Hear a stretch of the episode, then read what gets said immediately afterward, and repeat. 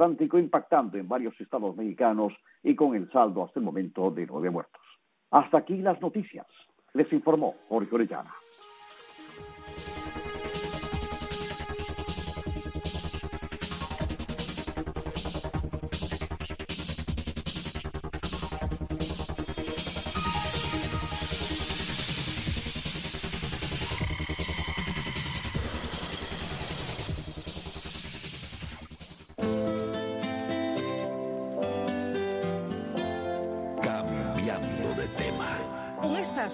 Lleva su sonido al paso de mucha gente que apuesta por una radio con contenido y modos abiertos a todo lo cotidiano que tiene esta vida. Cambiando de tema. Donde conviven la palabra y la música, el consenso y la discrepancia. Cambiando de tema. Iniciamos cambiando de tema, un programa diferente, un programa con temas variados y la historia siempre está presente con nosotros, sobre todo la historia que se refiere a la presencia hispana aquí en los Estados Unidos, la importancia que tuvieron los hispanos en la formación de esta gran nación, que además eh, el último censo arrojó el dato de que ha crecido muchísimo esta población y por eso rescatamos la historia. ¿Y quién lo hace con nosotros? Pues nada más y nada menos que nuestro querido amigo, historiador, escritor, maestro, periodista, Fran de Varona. Fran, gracias como siempre. Bueno, gracias por tenerme una vez más en tu programa, que sé que tienes miles de escuchas que te oyen por todas partes, aquí y en Cuba. ¿Y cómo aprendemos además contigo? Bueno, es un placer. Estábamos hablando la semana pasada sobre este gran estado de California, ¿no? Que tiene una herencia tan grande eh, de, los hispanos, ¿no? Nada más que mira el mapa de California, ve todas las ciudades, casi 90% de las ciudades de los condados de California son en español. Sea que la herencia hispana está clara ahí. Pero ya para completar la parte de España en California, para este año 1794, ya California tenía cuatro fuertes o presidios, como le decían en aquella época, uno en San Francisco que todavía se llama Presidio de San Francisco, el nombre lo mantiene todavía, y los otros fuertes estaban en Monterrey, Santa Bárbara y San Diego, y estos presidios o fuertes tenían 200 soldados cuya función era proteger a los colonos en California e impedir que naciones extranjeras penetraran en este territorio. Además de estos fuertes existían tres pequeños pueblos que fueron los siguientes. San José, al lado del río Guadalupe, fundado en 1777, el pueblo de Nuestra Señora, la Reina de los Ángeles de Porciencula, conocido hoy como Los Ángeles, fue fundada en 1781 y Branciforte, conocido hoy como Santa Cruz, en 1797. O sea que ya en 1821, el año que California pasó a un México independiente, habían 3.200 hispanos en el territorio. Y los españoles, eh, con, sobre todo con los misioneros franciscanos, apoyaron el desarrollo de la ganadería, la agricultura, se establecieron ranchos de grandes extensiones con mucho ganado. Pero bueno, ya se terminó el dominio colonial español y California se convirtió en una provincia mexicana, que fue obviamente cuando México se independiza de España en 1821. Exactamente. Y entonces este nuevo gobierno secular de México, desgraciadamente, destruyó el sistema de las misiones que ayudaron tanto a los indios de California y la capital en ese momento era Monterrey, de la provincia mexicana de California de México. Y el gobierno mexicano ofreció 700 tierras enormes, algunas de estas que habían sido parte de las misiones, a rancheros mexicanos. Con el tiempo, unos 800 rancheros fueron dueños de 8 millones de acres. Así que eran grandes latifundistas, obviamente. Algunos rancheros tenían más de 300 mil acres. Y estos ranchos mantenían a cientos de personas con muchos vaqueros y decenas de indios de sirvientes. Y estos ranchos se convirtieron en el centro de la actividad económica en California. y en 1835 la capital la movieron de Monterrey a Los Ángeles, que está en el centro de estos mayores ranchos. Y como había sucedido en Texas anteriormente, miles de anglosajones se mudaron a California en las décadas de 1830 y 1840 y muchos de estos anglosajones se integraron a la sociedad mexicana y frecuentemente se casaron con mujeres hispanas. Para México le fue difícil gobernar California ya que la distancia era enorme y a medida que pasaba el tiempo, muchos de los anglosajones y de los mexicanos en California comenzaron a pensar que les convenía ser independiente de México. ¿Qué te parece? Sí, interesante, interesante. Se dieron cuenta que había un lugar donde comenzaban a ganar más, ¿no? Así es. Y ahora voy a hablar de un Californio, probablemente el más famoso de todos, que lo conozco bien porque he visitado su casa dos veces eh, y sé su historia y he escrito sobre él. Eh, y estoy hablando de Mariano Guadalupe Vallejo, que nació en Monterrey, California, en 1807 y murió en su casa de Sonoma, California, en 1890, así que vivió muchos años. Y este Mariano Guadalupe Vallejo fue un militar, político y uno de los grandes terratenientes de California. Nació cuando Alta California era parte del virreinato de Nueva España, ¿no? Sí. Y estos hispanos nacidos en California le llamaban californios. Californios. Californios, le decían a los hispanos nacidos ahí, californios. Ah. Y este fue, yo creo que de todos los californios más famoso de todos. Mm. Y los padres de Vallejo eran ricos y él se graduó de la Academia Militar de Monterrey en 1823, cuando ya California pertenecía a México, como lo dijimos antes, dos años antes ya California era parte de México. Y poco tiempo después fue nombrado comandante del presidio de San Francisco a la edad de 22 años. En 1830, Vallejo fue electo a la Diputación o Legislatura de California y cinco años después fue nombrado comandante del cuarto distrito militar y de la colonización de la frontera norte, el más alto rango militar de California. Wow, impresionante. Sí, y este, eh, él tiene una casa eh, que está abierta al público, la he, vi- la he visitado dos veces, que he estado ahí, muy bonita la casa, eh, está abierta al público y eh, es un centro turístico grande en Sonoma. Si alguien va a Sonoma, esa es una de las cosas a visitar. Que se Entonces visitar. Vallejo se casó con Francisca Carrillo, que era hija de una de las familias más ricas de San Diego, y tuvieron muchísimos hijos, ¿no? Como era la costumbre Sí. en aquella época, ¿no? Y durante su vida, Vallejo fue adquiriendo gran cantidad de tierra, convirtiéndose en el terrateniente más grande de California y el mayor productor vinícola. Wow. Sus tierras se encontraban en los valles actuales de Sonoma y de Tapa, y Vallejo fue uno de los que comenzó a producir los famosos vinos de California. Wow, mira por dónde. Sí, tú sabes que también lo- los franciscanos estaban en Sí, eso también, no solamente también. él, ¿no? Él escribió también una extensa historia de California que la tituló Recuerdos históricos y personales tocante a la Alta California 1769 a 1849.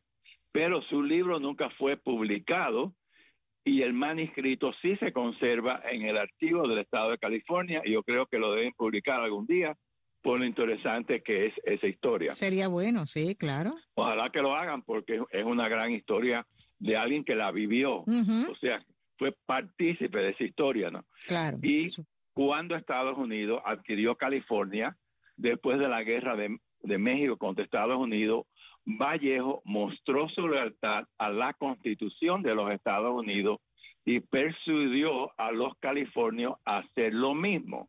Vallejo fue uno de los siete California quienes fueron escogidos para la Convención Constitucional del Estado de California y en 1850 fue electo senador estatal, ya que Estados Unidos era dueño de California.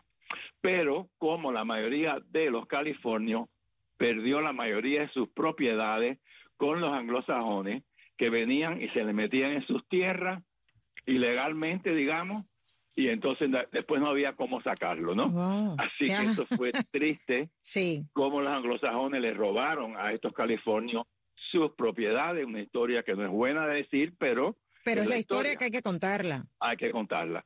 Y este hombre que tenía más de 300 mil acres, al final de su vida solamente tenía 280 acres, que quiere decir que le robaron casi todas sus tierras. Prácticamente más de la mitad muere en esa ciudad, ¿no? En 1990, pero hay una ciudad actual en California que se llama Vallejo.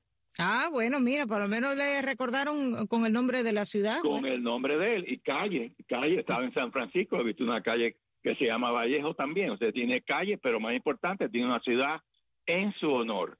Y las contribuciones al desarrollo de California fueron reconocidas por Estados Unidos en 1965 cuando un submarino Polares le llamaron Mariano Guadalupe Vallejo, un submarino americano. Ah, o sea que actualmente, obviamente, se ha reconocido su figura todo lo que él hizo. Si, si no lo trataron bien eh, cuando él vivía, lo han tratado bien en la historia de este país, porque sí lo han reconocido hasta con una ciudad, con calle y con un submarino nuclear. En cambiando de tema, la pertinencia es la materia prima, de nuestro lenguaje radial. Cambiando de tema. Entre dos ríos, un programa sobre la actualidad mundial vista desde Washington, D.C. y desde Nueva York. Dos ciudades asentadas entre dos ríos en Washington, D.C., el río Potomac y el río Anacostia.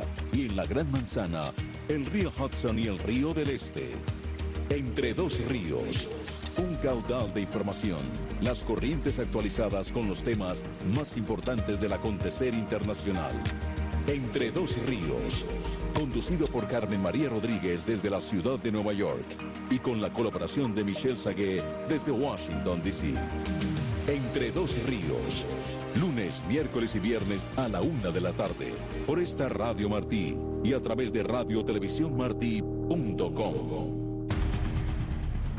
Venezuela, hoy. Un análisis profundo sobre la situación actual que vive el pueblo venezolano. Venezuela, hoy. Conducido por Alejandro Marcano Santelli. Vamos a analizar el tema Venezuela, vamos a analizar por qué Venezuela se ha convertido en un tema importante para los Estados Unidos. Venezuela, hoy, lunes, miércoles y viernes a la una y 30 de la tarde, por las ondas de Radio Martí y a través de Radio Televisión Martí.com. La voz. El lenguaje humano. Los efectos el lenguaje de las cosas. La música. El lenguaje de las sensaciones. Cambiando de tema. Está en sintonía con Cambiando de tema, un programa variado aquí en Radio Martí. Ok, vamos a hablar ahora de todo lo que tiene que ver Alaska con los hispanos, que es mucho. Empezaremos hablando que en 1725 la emperatriz Catalina de Rusia envió al danés Vitos Bering a descubrir y explorar territorios al nordeste de América. Fíjate que Bering hay un estrecho que tiene su nombre, ¿no? Porque él descubre en su primer viaje de 1725 a 1730, cinco años de viaje, Bering descubrió ese estrecho que divide Alaska de Rusia y que hoy en día se reconoce con su nombre, el estrecho de Bering, que separa Rusia de Estados Unidos, ¿no? de Alaska. Y durante el siglo XVIII los rusos se establecieron en Alaska y comenzaron a comerciar. Y esto alarmó a los virreyes de Nueva España, que obviamente reclamaban Alaska como parte del el virreinato de España, pero pasaron muchos años antes de que ellos enviaran expediciones. Pero por fin el virrey conde de Bucareli comenzó a enviar barcos para tomar posesión de Alaska, no querían que se lo cogieran los rusos, Y en junio de 1774, fíjate, un año antes que empieza la revolución en Estados Unidos de, la, de independencia, ¿no? Para saber el año que era, mandan a un marino que se llamaba Juan Pérez, acompañado de varios misioneros a bordo de la corbeta Santiago. Y Juan Pérez exploró las costas de Canadá hasta el extremo sur de la península de Alaska. Dibujaron mapas, trataron de establecer relaciones amistosas con los indios. En fin, ese es el comienzo de la herencia hispana de Alaska. De Alaska. Es que en cualquier lugar hay presencia hispana, aquí en, en el, lo que es el territorio de Estados Unidos, claro. Y hasta de Canadá, que vamos a hablar de eso señor. también, porque los hispanos estuvimos en Canadá antes que los ingleses también. Bueno, Bruno de Zeta es otro oficial naval, nació en España en 1743, murió en España en 1807. Bueno, Bruno de Zeta con H fue un oficial naval y exploró la costa del Océano Pacífico de los estados actuales de California, Oregón, Washington y Alaska. Y fue enviado junto con Juan Francisco de la Bodega y Cuadra por el virrey de Nueva España, Antonio María de Bucareli y Úrsula, para defender la soberanía española en estos territorios. Como ya te hablamos, Rusia ya estaba muy interesado en Alaska. También tenemos otro gran oficial naval, que se llamaba Juan Francisco de la Bodega y Cuadra, que nació en Lima, Perú, así que es un peruano, es un peruano. de nacimiento, obviamente cuando Perú era gobernada por España. Y él nace en Lima, Perú, en 1743 y muere en México en 1794. Él es un oficial naval y él navegó desde el puerto de San Blas, México, entre 1774 y 1788 explorando la costa noroeste de América por el Océano Pacífico hasta Alaska. Y él salió del puerto de San Blas, México, con la fragata Santiago y con una goleta llamada Sonora de 36 pies de largo con Juan Francisco de la Bodega.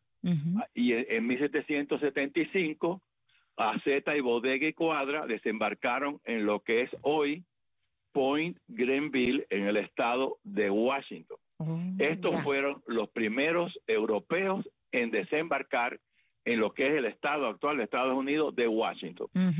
Los indios de la zona mataron a algunos marineros, pero antes de partir, los expedicionarios tomaron posesión de la tierra y habían dos misioneros en esta expedición, Fray Miguel de la Campa y Fray Benito Sierra, que erigieron una gran cruz. Debido a una plaga de escorbuto, la fragata de Bruno de Zeta se vio obligada a regresar al virreinato de Nueva España. Y Bodega y Cuadra con la goleta Sonora, que era bastante pequeña, ¿no? Para un barco. Ujú. Solamente tenía 36 pies, eso no es nada, ¿no? Es pequeño, sí. Con ese pequeño barco, Bodega y Cuadra, continuó navegando las costas de Canadá Wow. hasta llegar a las playas de Alaska en 1776, cuando Estados Unidos declara la independencia, en el grado 58 de latitud, donde se encuentra la isla de Sitka, una isla que yo he visitado, que dio un crucero de Alaska y paró en esa isla. Sitka se llama la isla, que ahí sí estuvieron los rusos, hay presencia rusa en esa isla, iglesia que ellos fundaron, ortodoxa ah, rusa, Sí. y las he visitado en esa isla de Sitka. Bueno, pues ahí llegó Bodega y Cuadra en esta pequeña goleta sonora. Yo estoy También pensando. desembarcaron en Alaska, Yo y como estoy- siempre hacían los españoles, Sí. tomaron posesión de la tierra y una vez más levantaron una gran cruz, porque era España y el cristianismo lo que iban juntos. Y, Y yo- esta goleta pequeña continuó navegando hacia el norte hasta llegar al grado 61 de latitud norte. Allí encontraron una buena bahía, la que llamaron Puerto de la Trinidad. Intentaron seguir adelante, pero los vientos contrarios se lo impidieron y entonces regresó Bodega y Cuadra a Monterrey y este viaje fue muy costoso por la pérdida de las vidas de muchos de los tripulantes, pero fue de una gran importancia por los mapas muy precisos que se hicieron de toda la costa del nordeste hasta el Golfo de Alaska y esos mapas ayudaron a futuras expediciones a Alaska. Y yo pensando lo difícil que tiene que haber sido para esos marineros, bueno, cualquiera que se echa al mar, pues evidentemente es una persona que no tiene miedo, porque en un barco tan pequeño, las condiciones marítimas en esas zonas, aunque sea en verano, no suelen ser buenas. Es un mar eh, muy bravío, con olas fuertes, grandes, y hacer todo ese trabajo y además toda esa cartografía debe haber sido todo un desafío, Fran. Tremendo desafío. Mira, los siete días que yo estuve en Alaska, un crucero que fui, estuvo lloviendo los siete días con aire y viento. Mm, Ahora imagínate tú que, que, te pasara eso, una pequeña goleta, yo iba en un barco grande, ¿no? que no tenía problema en mi, barco grande, pero en una goleta tan pequeña, ¿no? Es que es increíble el valor eh, de estos marineros españoles, ¿no? Sí, señor. También hubo otro gran marinero, Salvador Fidalgo y López García, que nació en Seo de Urgel, Cataluña, y falleció en Tucubaya, en el Virreinato de Nueva España, de 1803. Bueno, Fidalgo fue un marinero recordado por haber realizado varios viajes de exploración a las costas actual de Alaska y de la Columbia Británica. Estamos hablando ya de Canadá. El 3 de febrero de 1790, él zarpó del puerto de San Blas con tres embarcaciones comandadas también por el teniente de navío Francisco de Lisa para comprobar si en la actualidad Alaska y Colombia se habían establecido los rusos, ¿no? Que era la gran preocupación de perder ese territorio a Rusia, ¿no? Que tenía España. Y, eh, y Fidalgo era el capitán del paquebote, es un barco bien pequeño también llamado San Carlos, y escribió un diario de la expedición. Por eso es que sabemos esta historia, porque los españoles eran muy buenos escribiendo lo que hacían, y eso los historiadores actuales, pues, y yo lo hemos utilizado para escribir nuestros libros, ¿no? Claro, por y, supuesto. Y esta expedición también llegó a Nutka en 1790 y él desembarcó en unas islas que del Príncipe Guillermo y después de explorar la costa tomó posesión de toda Alaska a nombre de España, llamó Bahía de Córdoba al llegar al 60 grados de latitud norte en homenaje a ese gran capitán general de la Armada Española que luchó por las 13 colonias, Luis de Córdoba, que hemos hablado de él hace muchísimo tiempo. Así que él nombra esa bahía Córdoba en honor a Luis de Córdoba, el gran capitán general de la Armada Española, que derrotó a muchas fragatas inglesas y no pudieron venir a socorrer a Cornwallis en Yorktown. Así que este, este gran capitán, que lo hemos descrito ya hace mucho tiempo, hizo muchas grandes cosas por la independencia de las 13 colonias. Bueno, recordemos también que este hombre derrotó muchas flotas inglesas y ayudó inmensamente a las 13 colonias. Bueno, cuatro años después, el capitán británico, fíjate qué interesante, George Vancouver, navegó por esas mismas aguas y bautizó Puerto Fidalgo, nombre que todavía existe de este marinero, nombrado por un capitán británico inglés, y también se mantiene el nombre del puerto Valdés. Hoy en día todavía se conserva ese nombre que fue bautizado por Fidalgo en honor al ministro de la Marina Antonio Valdés. Y si tú vas al mapa actual de Alaska, ves que hay una ciudad que se llama Puerto Valdés. Interesante. fíjate que estos nombres españoles todavía están en Alaska. Sí, señor. Y vamos a seguir hablando de Alaska porque es un territorio fascinante por todo lo que encierra, por las características además de su clima. Y lo que más sorprende es evidentemente eso, ¿no? Que hasta en Alaska tenemos presencia hispana. Frank, gracias como siempre por estas clases. Como no, pues continuaremos hablando de la presencia hispana en Alaska la próxima semana, si Dios quiere. Por supuesto que sí, y así nos despedimos. Tony Simón, Jaime Admiral Jr. y Ariane González. Hasta la próxima.